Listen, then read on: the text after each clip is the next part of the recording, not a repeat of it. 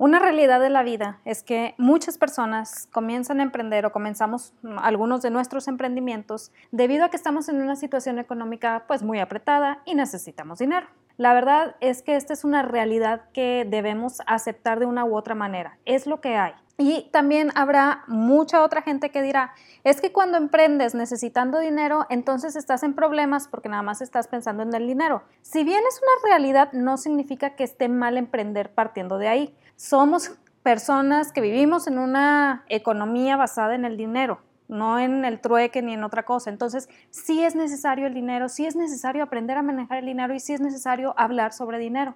Así que repito, no es malo emprender partiendo de ahí. Pero el problema comienza cuando empezamos a hacer lo que hace todo mundo, es decir, buscamos qué productos están moviendo a mi alrededor, lo cual pues de cierta manera es una investigación, y si veo que algo tiene mucho auge, entonces trato de hacer lo mismo, porque pues caemos en otra de las grandes mentiras de los negocios. Los productos se pueden llegar a vender solos. Y aquí es donde se encienden las alarmas, los focos rojos y demás, y te digo, no te creas esta mentira. Pero bueno, caemos en esta, en esta mentira de los productos se pueden llegar a vender solo. Entonces, tenemos ya nuestro producto que queremos ofrecer, vemos que se está moviendo mucho en otro lado y decimos, yo le voy a entrar porque necesito dinero. Adquirimos el producto o adquirimos los insumos necesarios para el producto o servicio y empezamos a decir, oye, hago esto, oye, hago esto, hola fulanita, hago esto, hola perenganita, hago esto. Obviamente va a haber gente que nos va a comprar para querer ayudarnos, pero si no tenemos las bases para poder sustentar bien nuestro negocio o para poder ofrecer algo más allá de un simple producto o servicio, ¿qué pasa? La gente nos compra y luego se va porque no tenemos nada más para ofrecer.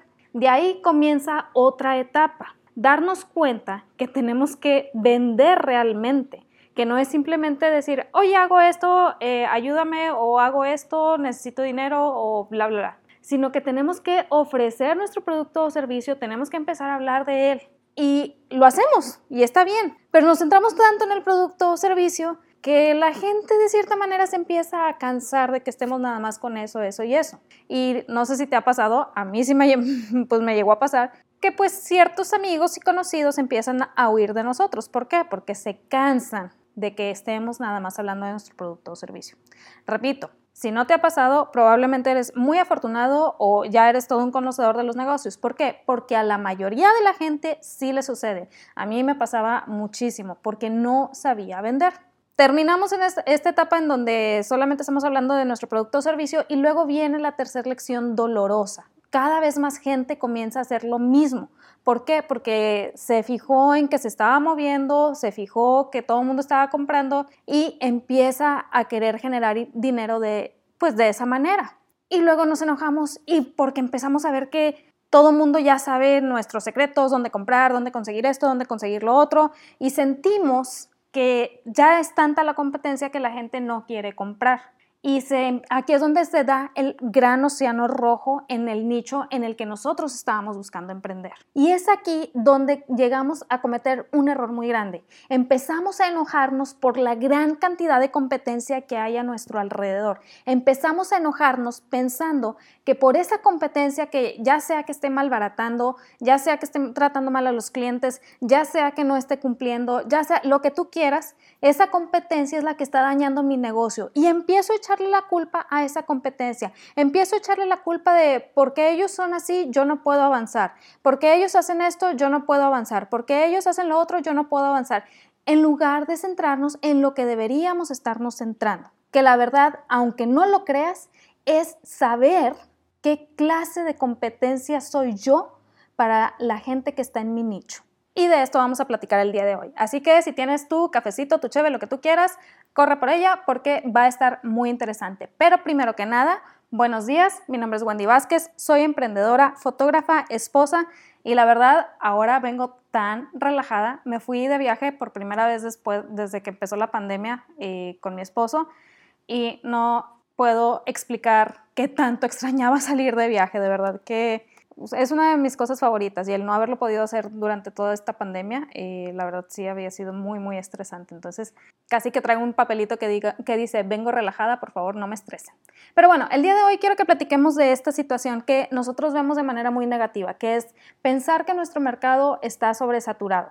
No voy a decir que no, no voy a decir que sí, porque mucho depende de algo muy, muy importante. ¿A qué me refiero con esto? Justamente el día de hoy estaba escuchando otro podcast también sobre negocios que realmente te invito a que te nutras lo más posible en el aprendizaje sobre negocios, métodos de, para entregar tu producto al cliente, métodos de venta, campañas de marketing, son cosas que no es lo mismo. Entonces, si alguien te lo está vendiendo como que es lo mismo, pues a lo mejor te puede dar un pequeño empuje, pero no te va a ayudar a levantar como tú desees tu negocio. Pero bueno, el punto es, estaba escuchando este podcast y la persona que lo estaba, pues que estaba hablando, mencionaba algo que se me hizo súper importante y que me llamó mucho la atención. Decía, no hay una sobresaturación del mercado no hay una sobresaturación del producto o servicio, hay una saturación en el mensaje.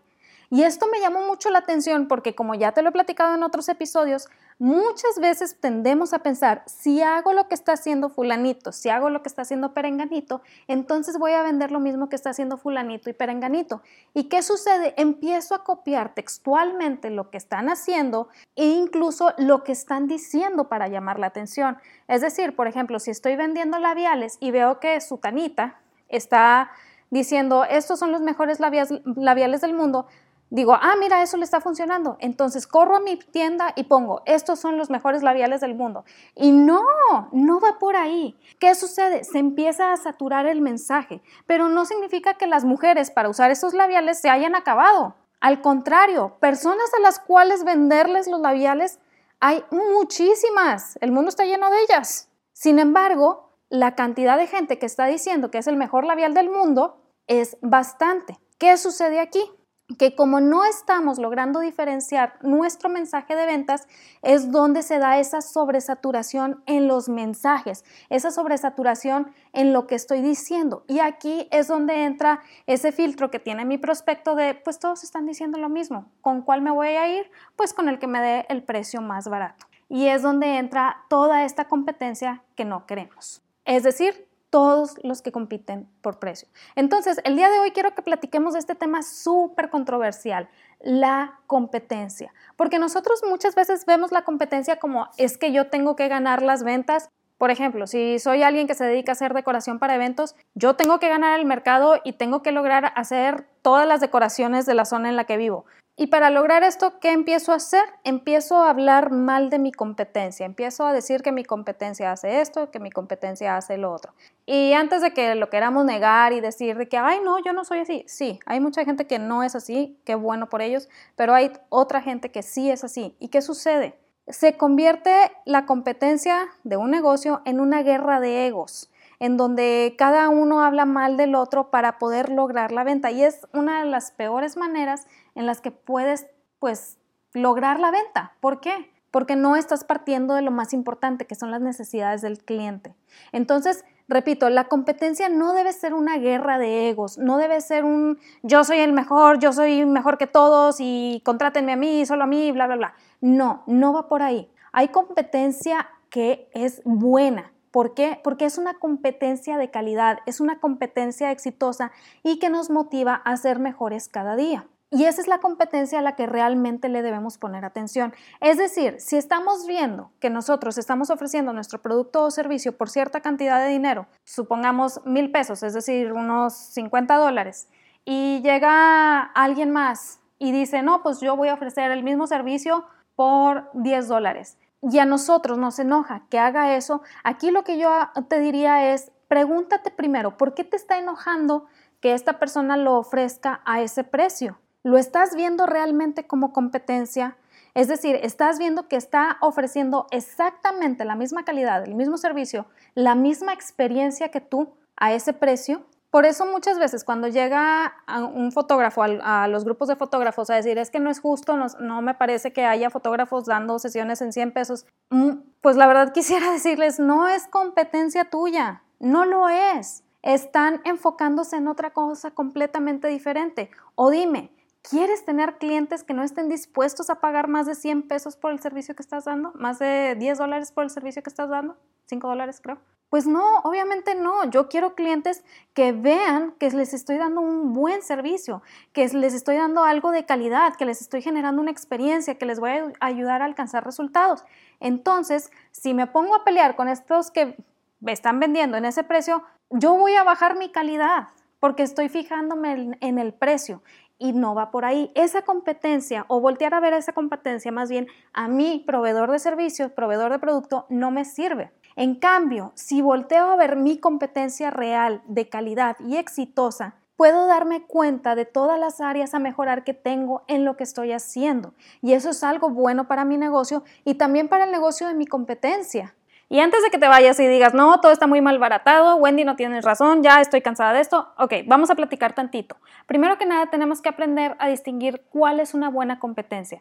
Y lo más sencillo para nosotros poder verlo es ver qué competencia o qué negocios tratan bien a su cliente, le ayudan a obtener resultados y es rentable ese negocio. Si les faltan alguno de estos tres detalles, pues ah, te voy a decir, no pierdas el tiempo, no voltees a verlos. Probablemente ahorita se estén llevando gente en el mercado, sí, no te, voy no te lo voy a negar, pero a la larga o van a mejorar y van a ver que les está faltando uno de estos detalles o se va a caer el negocio, porque realmente nunca fue negocio. Entonces, busquemos esa competencia que dé resultados, que trate bien a su cliente, les dé una experiencia y que sea rentable. Eso nos ayuda a entender la competencia como lo que realmente es. Es decir, no es fregar al otro, es ver de qué manera puedo mejorar yo. Yo sé que hay mucha gente hablando de colaboración sobre competencias. Sí, está perfecto esto, se me hace padrísimo, pero está basado en esta misma premisa. No todo mundo vamos a ofrecer lo mismo. Pero bueno, antes de llegar a ese punto, sigamos. Entendemos que la competencia no es fregar al otro, es tratar de ver de qué manera puedo mejorar yo. Eh, y aquí entra que veamos qué competencias realmente no nos sirve fijarnos en ellas. Ejemplo número uno, la, competencia que no da calidad. Ya te lo he platicado en otros episodios. La calidad no es nuestra, no debe ser tu, tu mensaje de venta. ¿Por qué?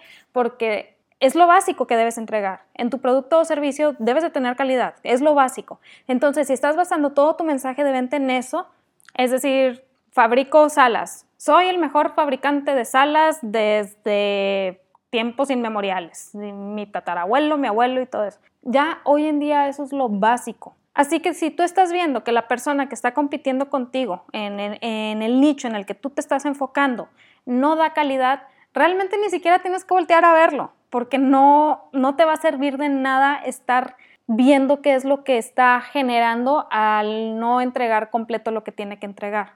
Este tipo de competencia tiende a malacostumbrar a nuestros prospectos a un servicio mediocre, por lo que va a generar que el prospecto siempre se guíe en el precio y que busque el primer proveedor que pueda. Es decir, va a generar clientes pues de cierta manera heridos, es decir, clientes que han tenido malas experiencias y por lo mismo quieren controlar todo para evitar caer en lo mismo y quieren pagar la menor cantidad de dinero posible.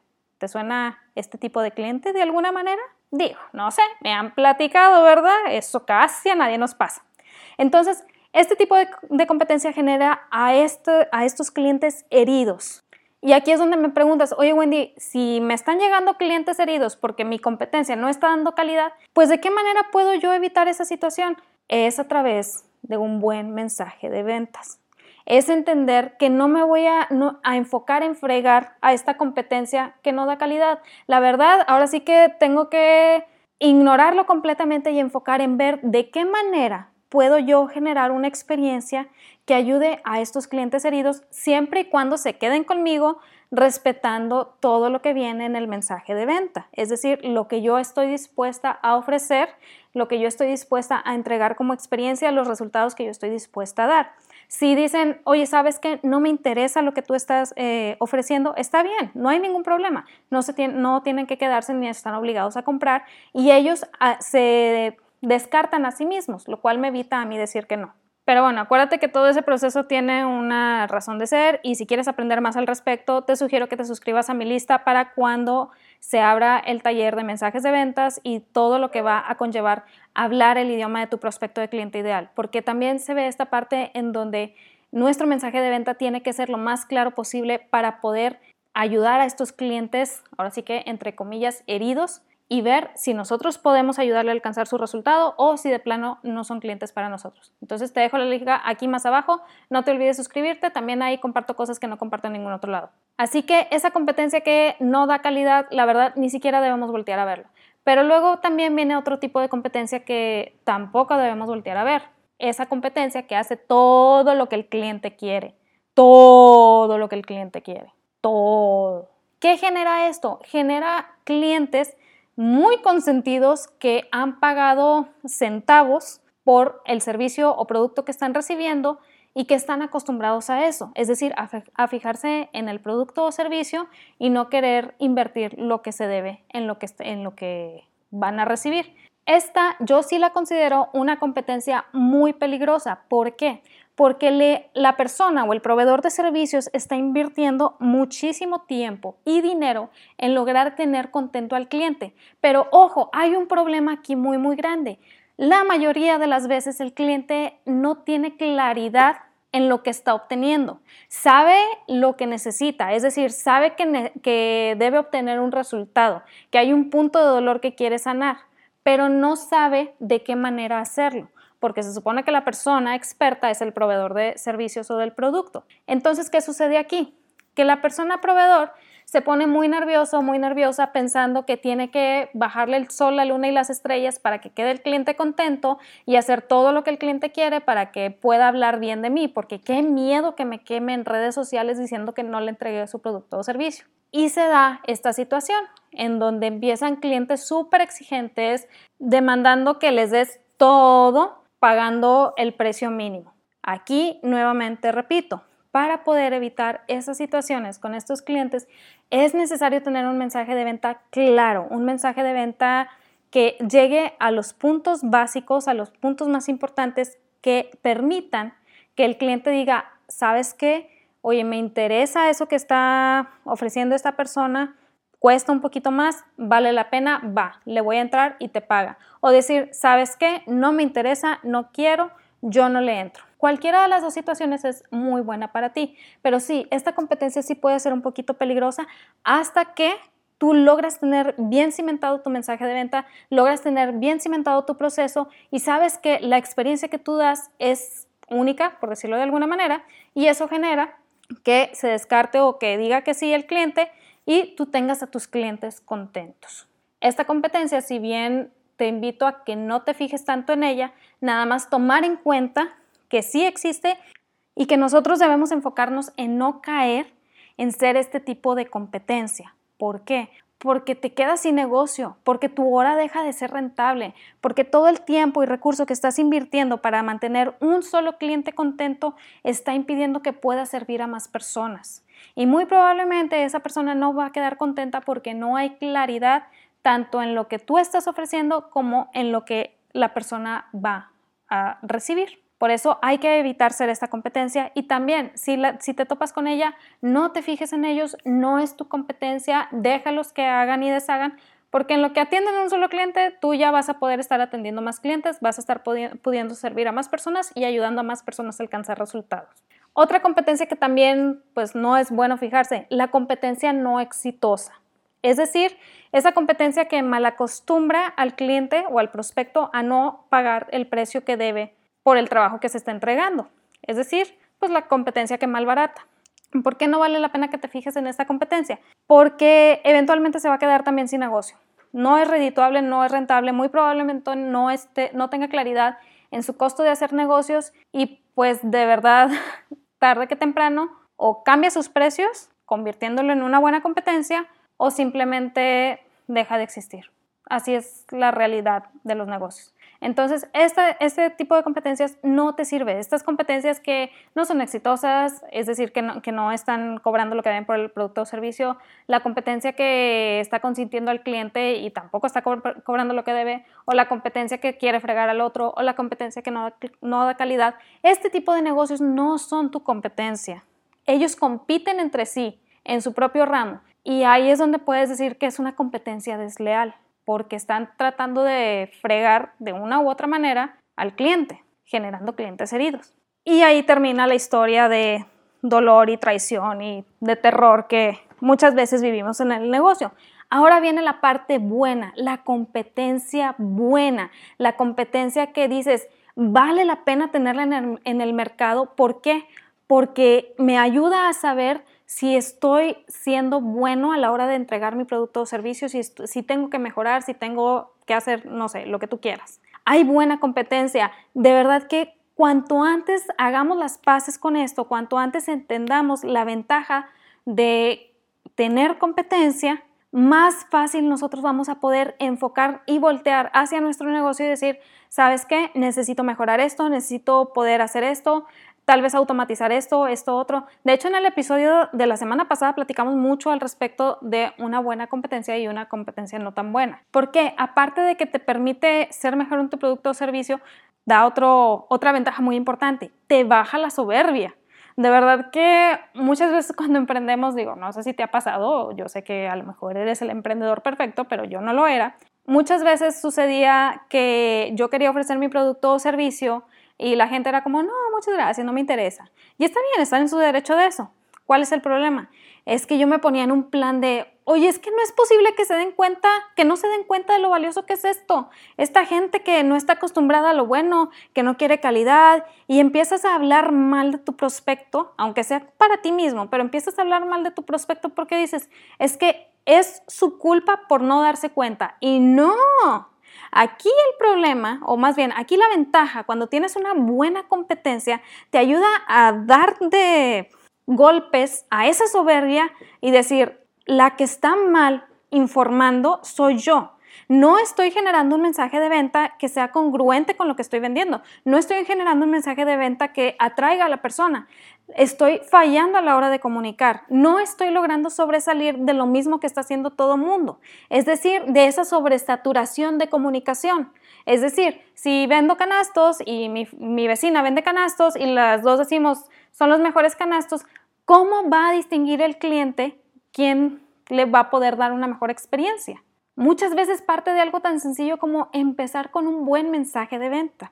Entonces, una buena competencia te permite tumbar esa soberbia de decir, pues es que no se da cuenta que los canastos de mi vecina se caen a pedazos y decir, ah, caray, la gente no está volteando a verme. ¿Qué está pasando? ¿Qué, ¿En qué estoy fallando yo?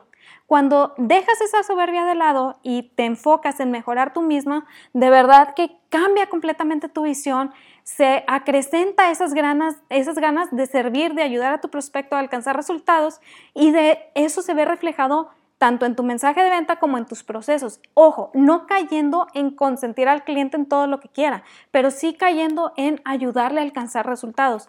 Es muy diferente y es necesario entender esta diferencia para poder dar un mejor servicio.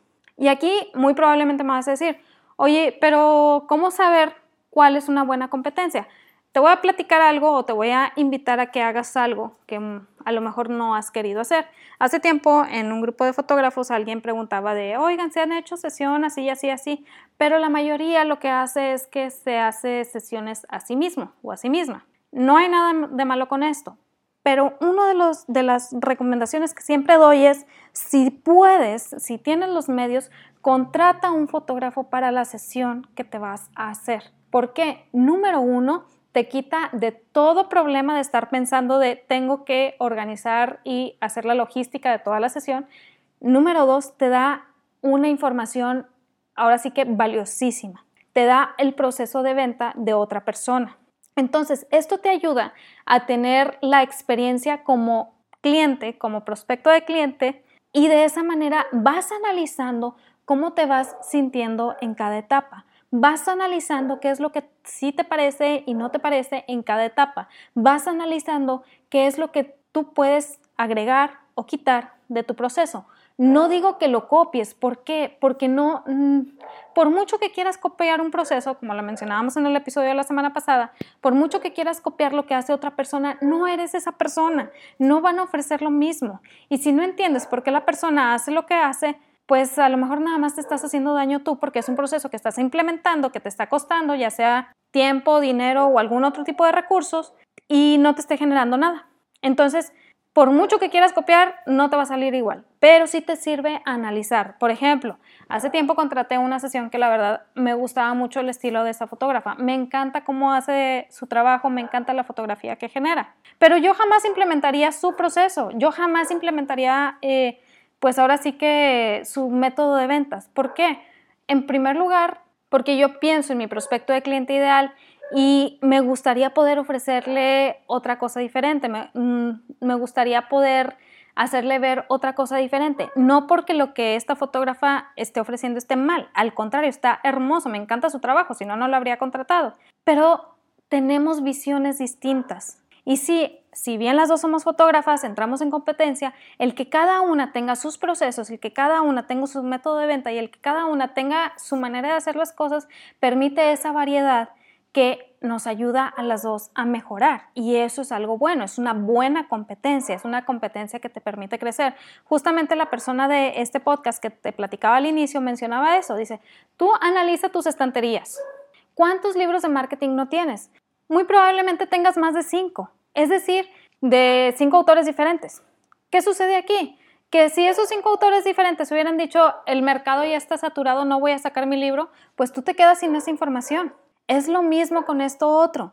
Estamos pensando que el mercado está saturado cuando en realidad se satura la comunicación, es decir, se da el mismo mensaje en todos lados. ¿De qué manera puedo sobresalir yo? ¿De qué manera puedo convertirme en buena competencia? Y aquí, ya para terminar, te invito a que analices qué clase de competencia soy yo para mi nicho. ¿Soy de los que provocan que se malbaraten las cosas o soy de los que busco realmente dar toda una experiencia y ser rentable? ¿Qué clase de experiencia estoy vendiendo? Aun cuando son productos de uso, diario, vemos las grandes empresas tratar de vender una experiencia, de vender emociones, de vender resultados más allá de un producto. No nos vamos tan lejos, nos vamos con un comercial de rastrillos para hombres. ¿Qué les están vendiendo? La piel suavecita para cuando la chica venga a acariciarles la barbilla. Es un resultado y se están basando en toda una experiencia para poder venderlo. Entonces, aunque sean productos de uso diario, podemos buscar la manera de posicionarnos bien a través de crear un buen mensaje, a través de saber en qué se están enfocando pues las cosas que estamos haciendo para llamar la atención, si las publicaciones que estamos haciendo tienen un fin particular y si estamos haciendo pues una correcta llamada a la acción. Así de simple, así de sencillo podemos ser una buena competencia y podemos ayudar a mejorar el mercado y podemos ayudar a mejorar la calidad de lo que la gente recibe siendo esa excelente competencia. Esa es mi invitación del día de hoy. Yo sé que a lo mejor vas a decir, Wendy, eso suena muy utópico, suena muy paradisiaco, suena muy un mundo feliz, lo que tú quieras. Puedes decir eso y quedarte en ese pensamiento y estar haciendo exactamente lo mismo o puedes ponerte el reto de decir, va, ¿de qué manera puedo mejorar yo como competencia?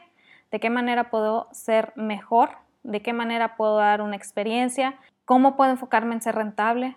Cómo puedo enfocarme en tratar bien a mi cliente y cambiar lo que he estado haciendo hasta el día de hoy, que estoy viendo que no me está ofreciendo resultados. Yo ya te lo platiqué, el reto es tuyo si lo deseas tomar. Digo, yo no voy a revisar nada, pues porque pues yo nada más estoy aquí en este lado del micrófono. Espero que te haya servido esto que platicamos el día de hoy. De verdad y de corazón te deseo lo mejor en tus negocios. De verdad y de corazón deseo que quieras todavía ser mejor en lo que estás haciendo. Vale la pena. Si conoces a alguien que le pueda servir esta información, no lo dudes, mándasela inmediatamente, vas a ver que es una gran, gran ventaja. También recuerda que en ti está el potencial para construir algo bueno, extraordinario, grandísimo, pero de nada sirve que yo te lo diga si no te la crees tú primero. Créetela, vívelo, haz lo tuyo y nos vemos el siguiente martes. Bye.